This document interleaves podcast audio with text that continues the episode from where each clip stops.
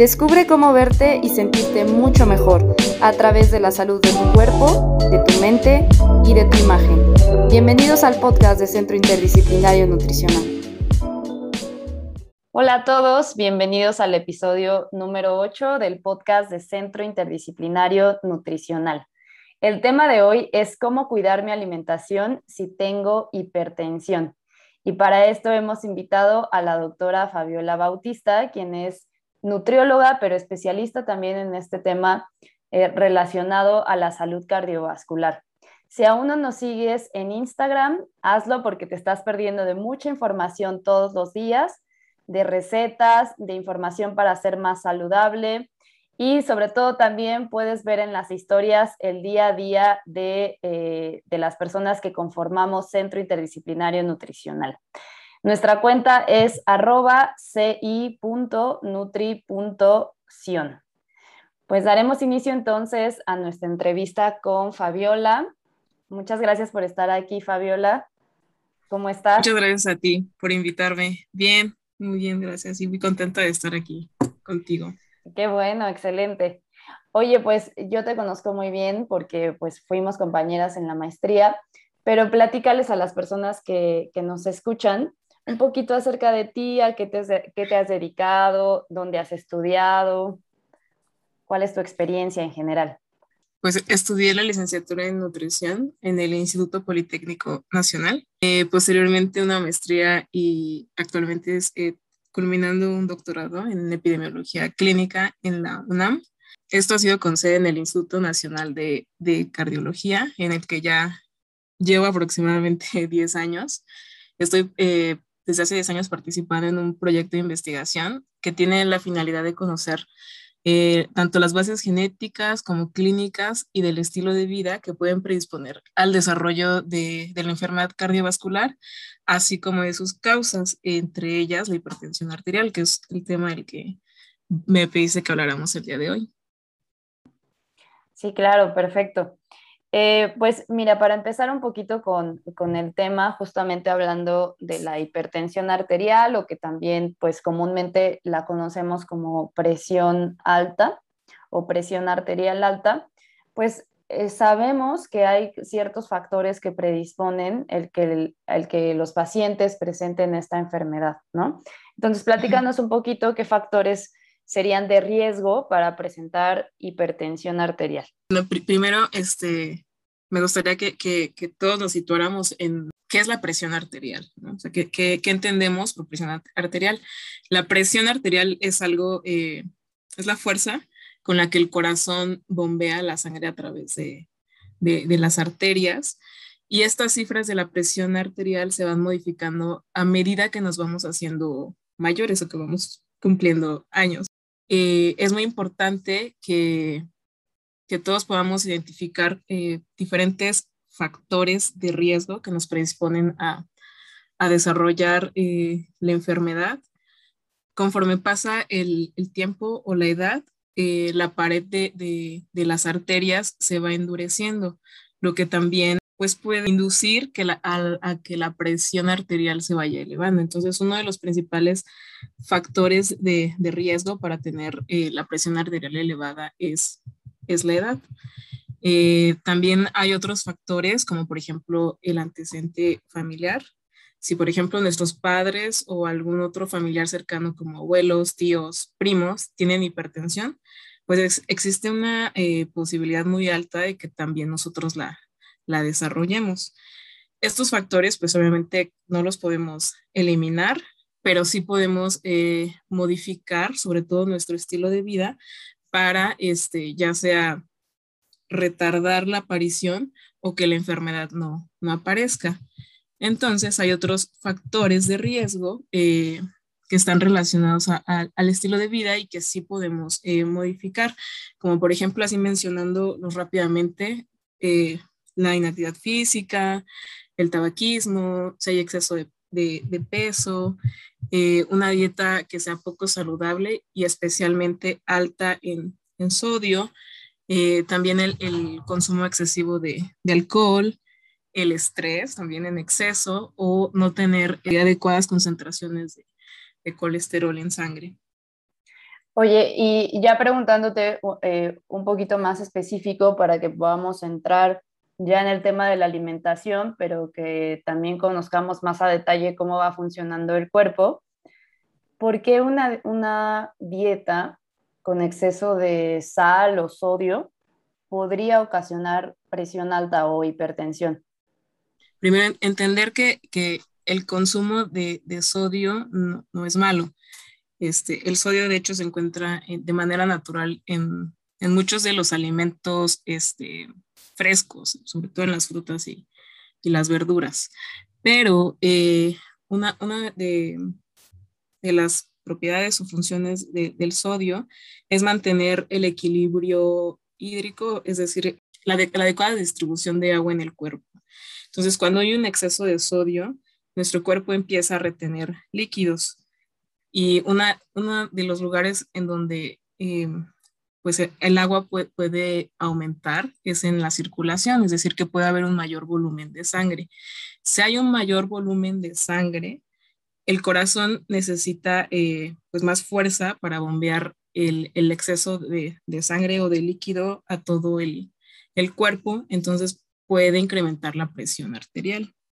Ok, perfecto. Sí, aquí nos queda muy, muy claro. Eh, justamente entonces el exceso de sal provoca más líquidos y eso hace que el corazón trabaje más, ¿no? O sea, que tenga que bombear con más fuerza, porque pues también toda esta situación de la circulación que nos explicaste.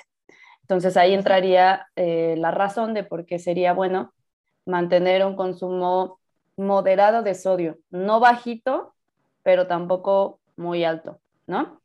Exactamente. Oye, Fabi, y platícanos, ¿qué, qué alimentos o, o en, en, sí, en qué alimentos o bebidas incluso podemos encontrar eh, el sodio o quizá que consumiendo esos alimentos o bebidas podríamos tener fácilmente un exceso de sodio? Porque sodio pues casi en todos lados, ¿no? Pero ¿qué alimentos tendrían este, un poco más que podrían llevarnos al exceso? Lo primero entender que en el mundo la mayor parte de la población consume sodio en exceso. La recomendación es que eh, pudiéramos consumir menos de 2.3 gramos de, sodio al día, que si hablamos de sal sería como si consumiéramos una cucharada cafetera de, sal. Este, eh, pero la mayor parte de la población consume el doble de, lo que, de la sugerencia. Entonces, eh, más o menos entre el 75 y 80% del, del sodio eh, en exceso se obtiene a través de, los alimentos ultraprocesados, que sería pues toda la comida eh, rápida, los empaquetados, aderezos, ablandadores, eh, consomés en polvo, embutidos, casi todos los quesos tienen exceso de sodio, alimentos enlatados o, o en conservas.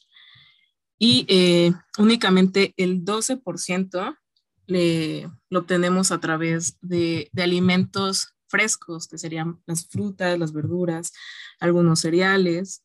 6% se obtiene a través de, de, la adición en la mesa y solamente 5% de, de todo el sodio en exceso es el que ponemos cuando cocinamos. O sea que solamente con la sal que, que se usa para cocinar y, los, y el consumo de alimentos eh, frescos, podríamos obtener el sodio adecuado para, para las funciones normales del cuerpo.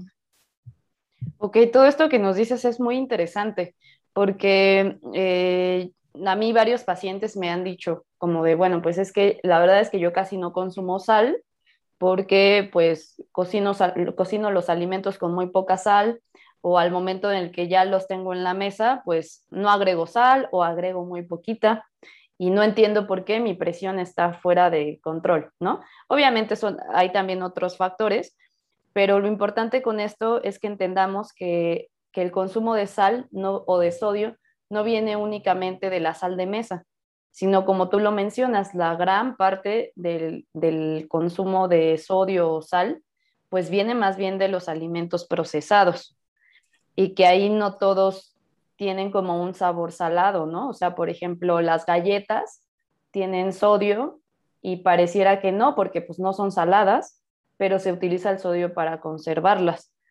y ahí no lo notamos, pero aún así estamos incrementando pues nuestras ingestas de sodio.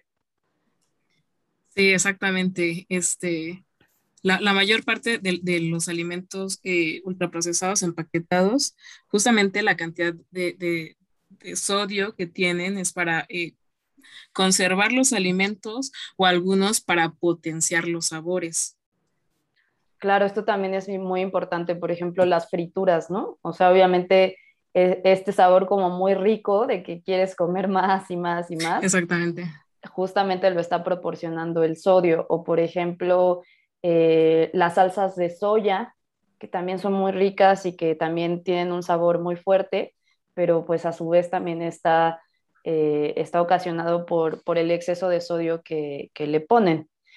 Eh, no sé si hay estudios o, por ahí algo por el estilo.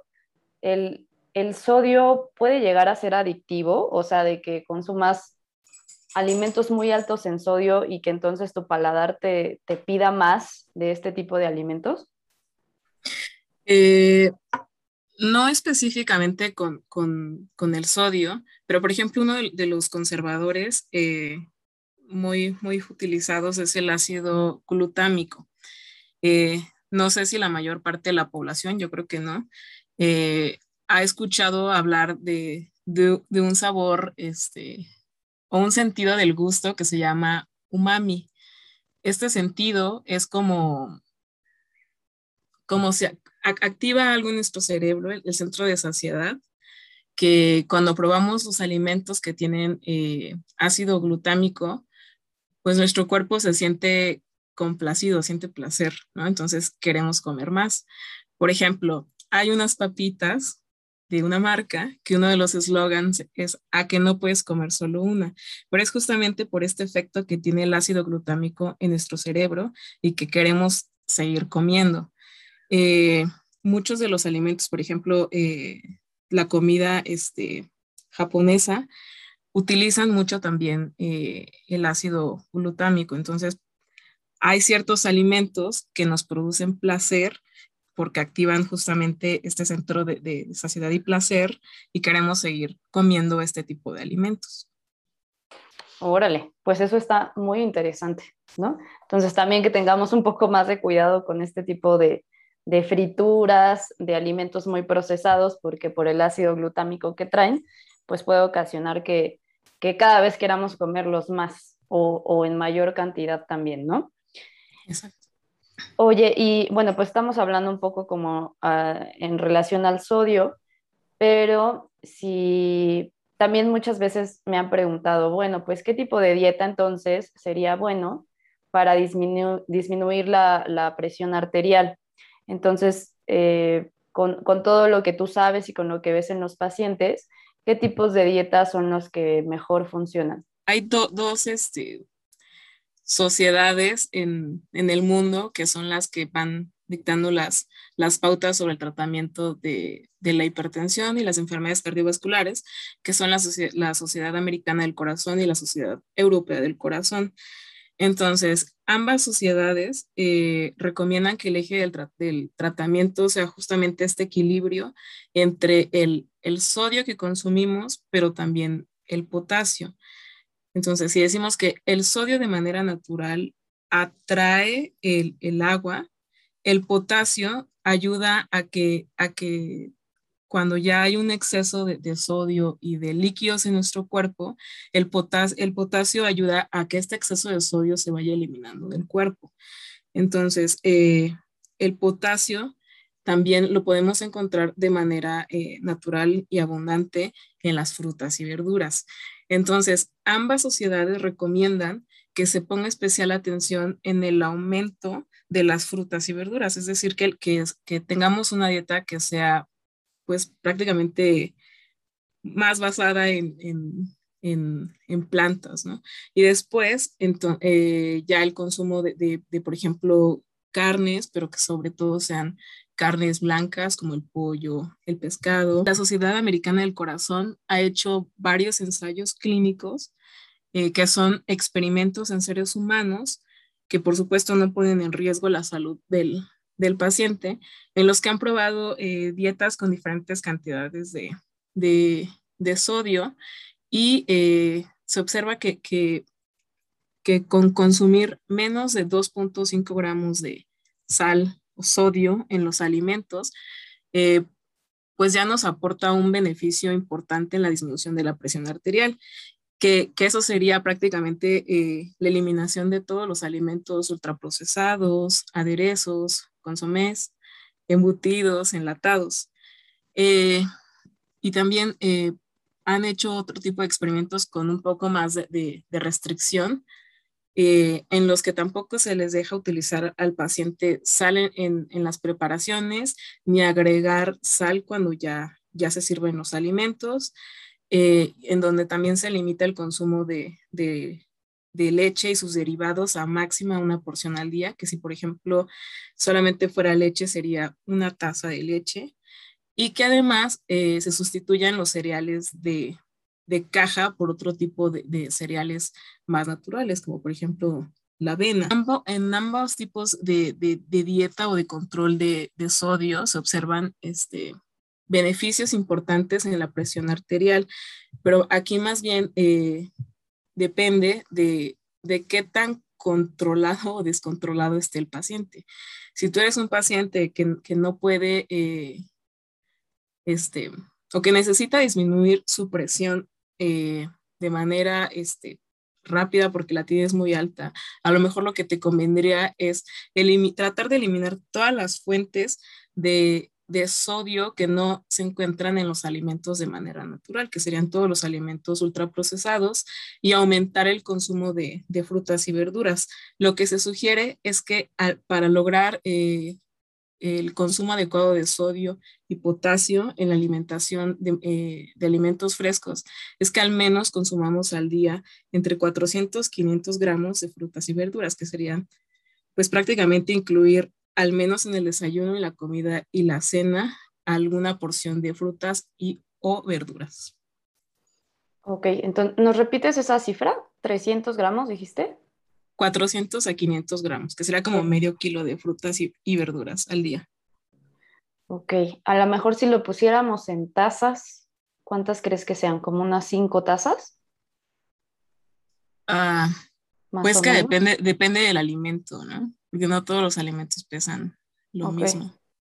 Pero bueno, igual nos podemos quedar con este dato, ¿no? Medio kilo, por así decirlo, medio kilo, pero están las frutas y están las, verduras. Me imagino que con mayor énfasis en verduras, ¿no?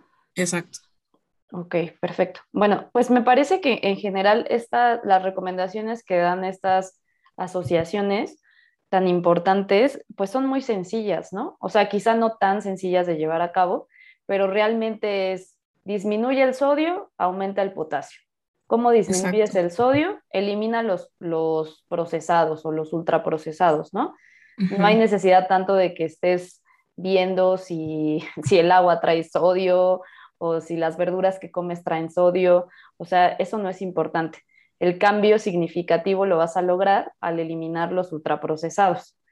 Exacto. ¿No? Y, el, y aumenta el potasio. Esa es como la otra recomendación.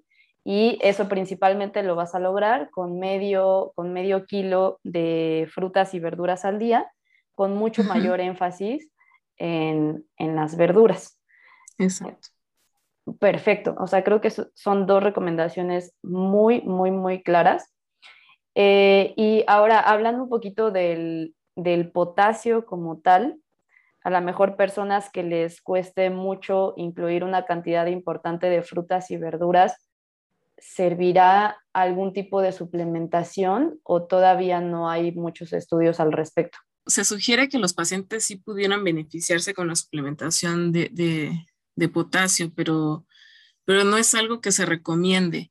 Este, de hecho, más bien como la estrategia aquí es, por ejemplo, eh, si te cuesta, por ejemplo, disminuir mucho el consumo de, sal que utilizas para cocinar, o si agregas además eh, más sal a tus alimentos antes de probarlos, sustituir e, e, la, sal de mesa por este, sustitutos de sal.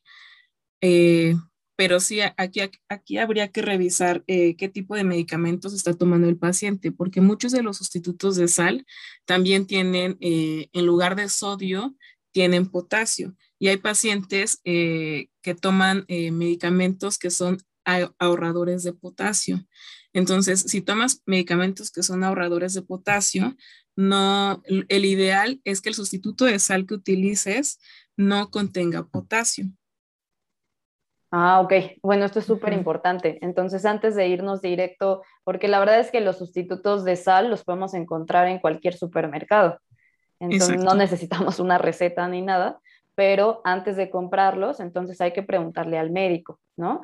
De acuerdo el medicamento que se esté manejando para saber si realmente sería una, opción como tal. Exacto. Ok, entonces, bueno, pues en suplementación no, no hay una recomendación como tal al potasio, sería más bien como seguir estas recomendaciones eh, en los hábitos o, en la dieta, que es justamente lo, que estamos mencionando. Y quería preguntarte también, ¿habrá a lo mejor algún otro nutrimento adicional que se haya visto que tenga resultados sobre la presión arterial? Ya platicamos del potasio, ¿no? ¿Habrá algún otro que también pueda ayudar un poco? Eh, en realidad, no, mira, por ejemplo, se habla mucho de, que, eh, por ejemplo, la suplementación con, resveratrol, que el resveratrol eh, se encuentra en, las uvas moradas y en muy poca cantidad, casi nula en, el vino. Este, se dice que también podría ayudar a regular la presión. Y esto se, ha hecho muy, una recomendación eh, muy famosa porque, pues justamente, ¿no? Por, la mercadotecnia y por tratar de, vender más alcohol, justificando que, nos puede ayudar a mejorar el riesgo cardiovascular. Eh, sin embargo, eh, los estudios en donde se ha observado este beneficio son estudios que se han hecho in vitro, es decir, en, en el laboratorio. Para que una recomendación la podamos dar a una persona, estos experimentos deben de haber sido realizados en seres humanos y en los seres humanos no, eh, no se ha mostrado un, efecto benéfico de, por ejemplo, la suplementación con, con resveratrol. Eh, también, por ejemplo, se, que, se me hace también muy importante, la, la cafeína, que a muchos de los pacientes les prohíben el, el tomar café porque se van a descontrolar en, sus niveles de, presión. A lo mejor al inicio sí, porque el café pues es un estimulante y de manera transitoria eleva la, frecuencia cardíaca y la presión arterial.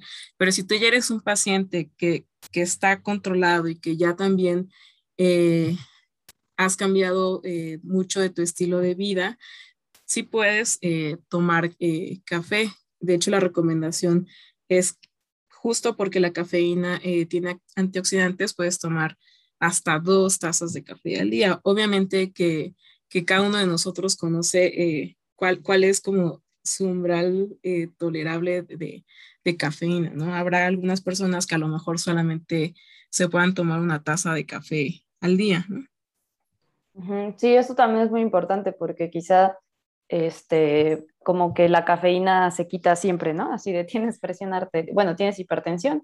Ya, este, café no. Café no tomes nunca, ¿no? Y, pues como dices, justo también puede haber beneficios eh, en, el café, obviamente en, una, en una medida eh, moderada, ¿no? otro, otro nutrimento que, que, yo oigo mucho y que también incluso suele ser una pregunta de los pacientes es el omega 3 con respecto a la hipertensión. ¿Hay algún beneficio o algún estudio concluyente al respecto?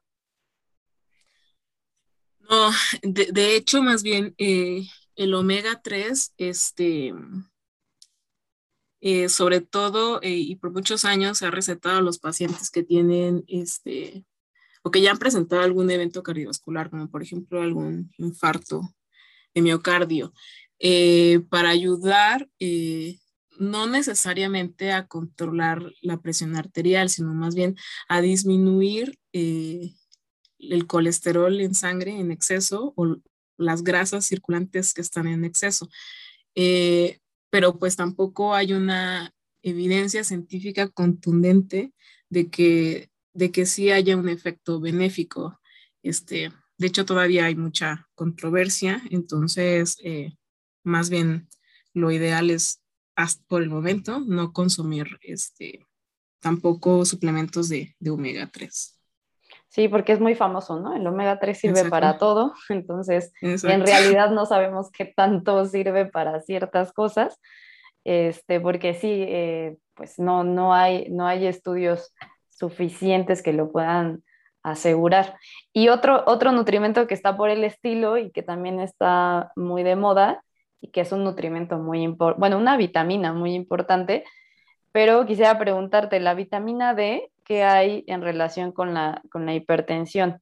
¿También hay algo concluyente o, o no? No nos serviría de nada. En, los estudios eh, eh, hechos en laboratorio, justamente se ha visto que la vitamina D eh, sí puede modular las cifras de tensión arterial y disminuirlas, pero ya cuando se suplementa este, en, en estudios de investigación, tampoco se ha observado que haya un, una reducción importante. Entonces, es como si dijéramos que, da lo mismo eh, tomar un suplemento de vitamina D que no tomarlo. Entonces, pues por razones económicas, obviamente que lo que nos conviene es no tomarlo. Y aparte, como ya como mencionamos al inicio, hay diferentes factores eh, de riesgo que pueden predisponer al desarrollo de, de, la hipertensión. Si los ponemos así como en una escala de qué es lo que, en qué tendríamos que prestar mayor atención para tener mayores beneficios de nuestra presión. El número uno es eh, la reducción del, exceso de, peso. O sea, no, necesitas a lo mejor de, un mes a otro o en, los siguientes seis meses este, estar en tu peso ideal, porque sería algo pues ilógico, ¿no? Pero sí eh, una reducción al menos del, del 5 al 10%, ya puede eh, darte beneficios o ayudarte a disminuir de entre 5 a 20 milímetros tu presión arterial.